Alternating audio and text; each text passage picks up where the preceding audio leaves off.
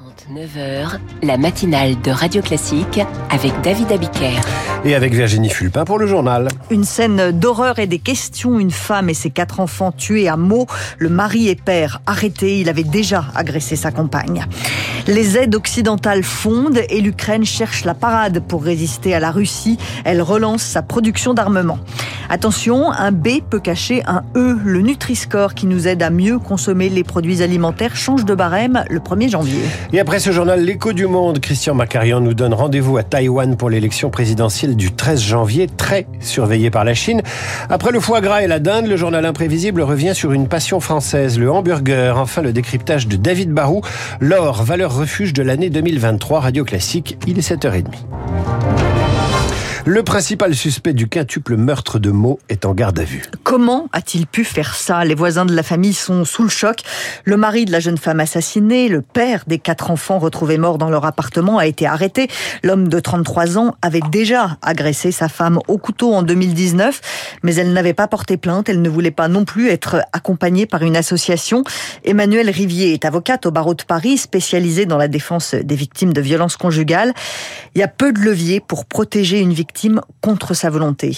On ne peut pas forcer une victime à aller dans un hébergement d'urgence, pas non plus la forcer à porter plainte. Et donc là, c'est aussi la question de l'entourage, que ce soit le voisinage, que ce soit la famille, qui peut signaler à la police. Et un signalement de la police, même sans plainte de la victime, le parquet peut parfaitement s'autosaisir, convoquer le mis en cause euh, en garde à vue, le déférer, euh, tout ça peut se déclencher sans plainte. Il y a un gros levier d'action euh, en termes de prévention, c'est-à-dire qu'il faudrait que les pharmaciens, quand une femme se rend à la pharmacie, posent systématiquement la question des violences, que les médecins posent systématiquement la question des violences. Parce qu'en général, quand on pose la question, on a la réponse. Et l'homme est hospitalisé sous le régime de la garde à vue.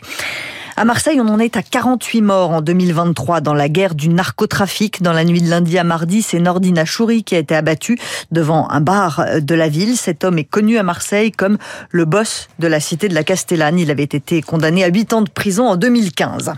Pas de trêve pour les fausses alertes à la bombe. Hier, plusieurs mairies ont dû être évacuées dans toute la France après avoir reçu des messages menaçants à Nantes, Bastia, Annecy, Grenoble et Saint-Brieuc. Chantre de l'Union des droites et figure de l'extrême droite, Patrick Buisson est mort à 74 ans avec une ligne directrice tout au long de sa vie, faire barrage à la gauche, Servane de Pastre. C'est en 2007 que Patrick Buisson sort de l'ombre. Il conseille le candidat Nicolas Sarkozy. C'est lui, entre autres, qui est à l'origine du virage droitier de l'ancien président. Personnage austère, mystérieux, il est aussi un fervent défenseur de l'union des droites. Il se fait connaître avec des concepts comme l'identité nationale ou la droite décomplexée. Et décomplexé, Patrick Buisson l'était dans son rapport à l'extrême droite.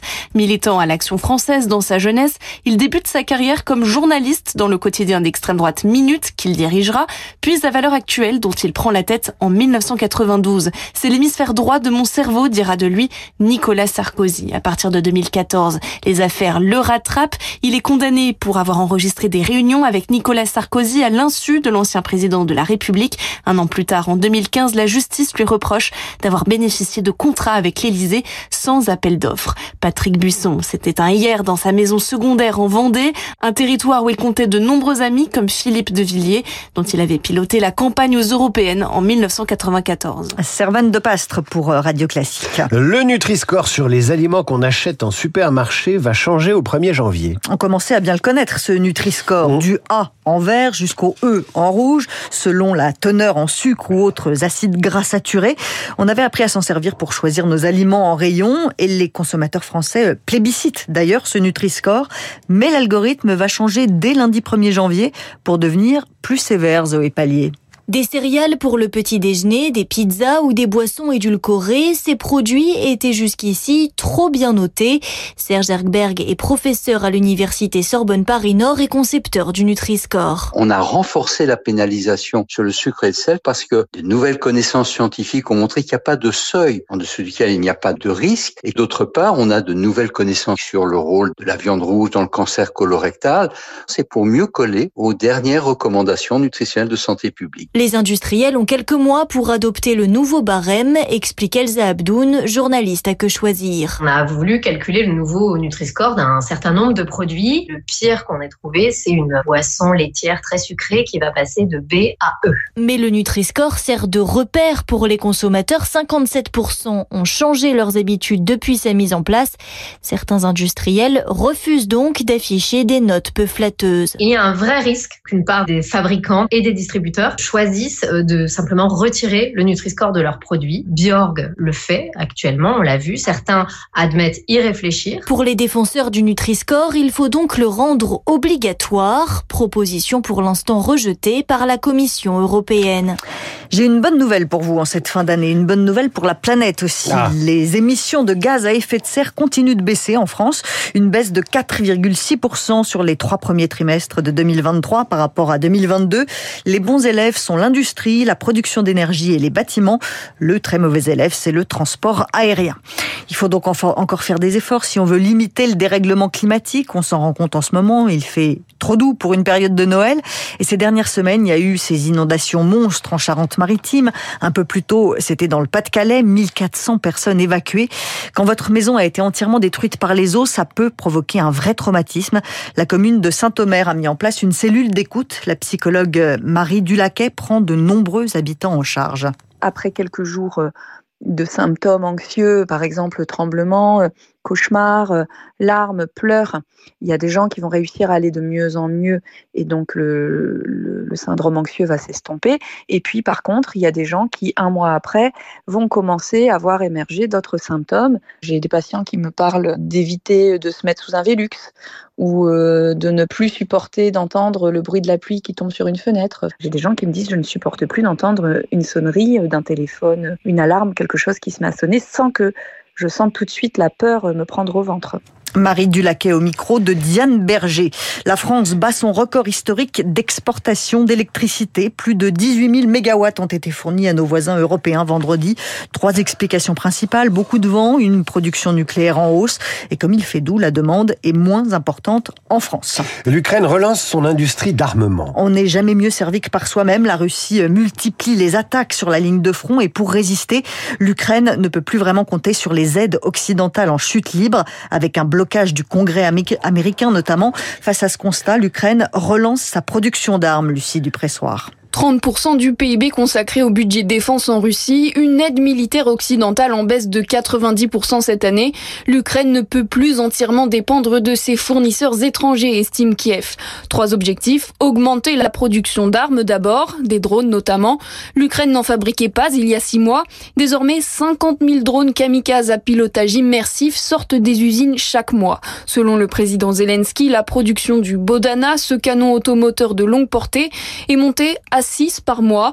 C'est autant que la France pour ses canons César. Deuxième ambition, réorganiser l'entreprise publique de défense ukrainienne et créer des filiales spécialisées par type d'équipement, véhicules blindés ou aviation par exemple. Enfin, dernier objectif, s'attaquer à la corruption. Les directeurs d'usines devraient maintenant être nommés par une commission indépendante. À la fin de la guerre froide, l'Ukraine avait hérité de l'un des plus grands complexes militaires, devenu obsolète à cause de la corruption. Nous repartons presque de zéro, a reconnu le ministre des Industries stratégiques ukrainien. En septembre, Volodymyr Zelensky avait rassemblé plus de 250 sociétés étrangères du secteur à Kiev pour les convaincre de s'implanter en Ukraine. Et hier, le président Volodymyr Zelensky s'est dit reconnaissant envers son armée de l'air après une frappe qui a touché un navire russe en Crimée hier. À Gaza, toutes les communications sont à nouveau coupées, comme ça a déjà été le cas à plusieurs reprises depuis le début de la guerre. Une guerre qui durera encore de longs mois, d'après le chef d'état-major israélien. Et à 8h15, le général Dominique Trinquant sera l'invité de la matinale. Évidemment, nous reparlerons et du conflit en Ukraine et euh, de l'opération militaire à Gaza. Une tempête mortelle en Australie, sept morts sur la côte est du pays. La région du Queensland reste soumise à des orages dangereux et des inondations destructrices. Est-ce que vous connaissez les cabanes Chanquet? Bah oui. Ben voilà. C'est que- Arcachon voilà. Hein les habitués du bassin d'Arcachon connaissent bien sûr. ce C'est l'île aux oiseaux. Oui, les Hein, deux dans ce maisons euh, sur pilotis qui sont iconiques de, de l'île aux oiseaux. Mais il n'y en a plus qu'une en ce moment parce que l'une d'elles menaçait de s'effondrer. Elle a été détruite pour être reconstruite, Valentin Larquier. Oui, en regardant l'horizon depuis la jetée Pierre Lataillade à Arcachon, on ne voit plus qu'une seule cabane dressée sur des pilotis en bois. Johan, jeune pêcheur arcachonné, a du mal à s'y faire. Ça fait bizarre n'en voir plus qu'une. Les cabanes, c'est le premier symbole du bassin. On les aime, elles sont belles. On y va en bateau euh, l'été. Il faut la refaire. Construite en 1948, la cabane chanquée noire au volet rouge, utilisée autrefois par les ostréiculteurs, menacée de s'effondrer. 1 million d'euros ont été réunis pour la sauver. Des fonds publics, mais aussi des dons de particuliers, de mécènes ou de la Fondation du patrimoine. Patrick Davé est le maire de la Teste de Bûche. Ça a suscité un élan de solidarité assez extraordinaire. On voit bien l'attachement du bassin vis-à-vis des gens d'ici et d'ailleurs qui ont euh, contribué à, la collecte. C'est quelque chose de, très fort même. Hein. Les ouvriers travaillent au gré des marées et reconstruisent à l'identique la cabane avec certaines exigences, explique Sandrine Darmanin, maître d'ouvrage du chantier on a fait le choix d'avoir des matériaux vraiment très locaux, sauf pour les matériaux qui trempent, où on va aller chercher de l'azobé, donc il y a un bois exotique qui a la caractéristique de résister à l'eau de mer. Cela permettra à la cabane chanquée de tenir au moins 50 ans de plus. C'est un crève-cœur pour lui, mais son corps n'en peut plus. Pierre Ambroise Boss met un terme à sa carrière à sept petits mois des Jeux Olympiques de Paris. Le champion du monde 2017 du 800 mètres en athlétisme doit dire stop. Eh bien, vous dites stop aussi à l'info, mais vous revenez à 8 heures pour repartir de plus belle, ma chère Virginie. À suivre l'écho du monde, euh, le 13 janvier, les Taïwanais éliront leur président, un scrutin très surveillé par le voisin chinois Radio Classique. Il est 7h40.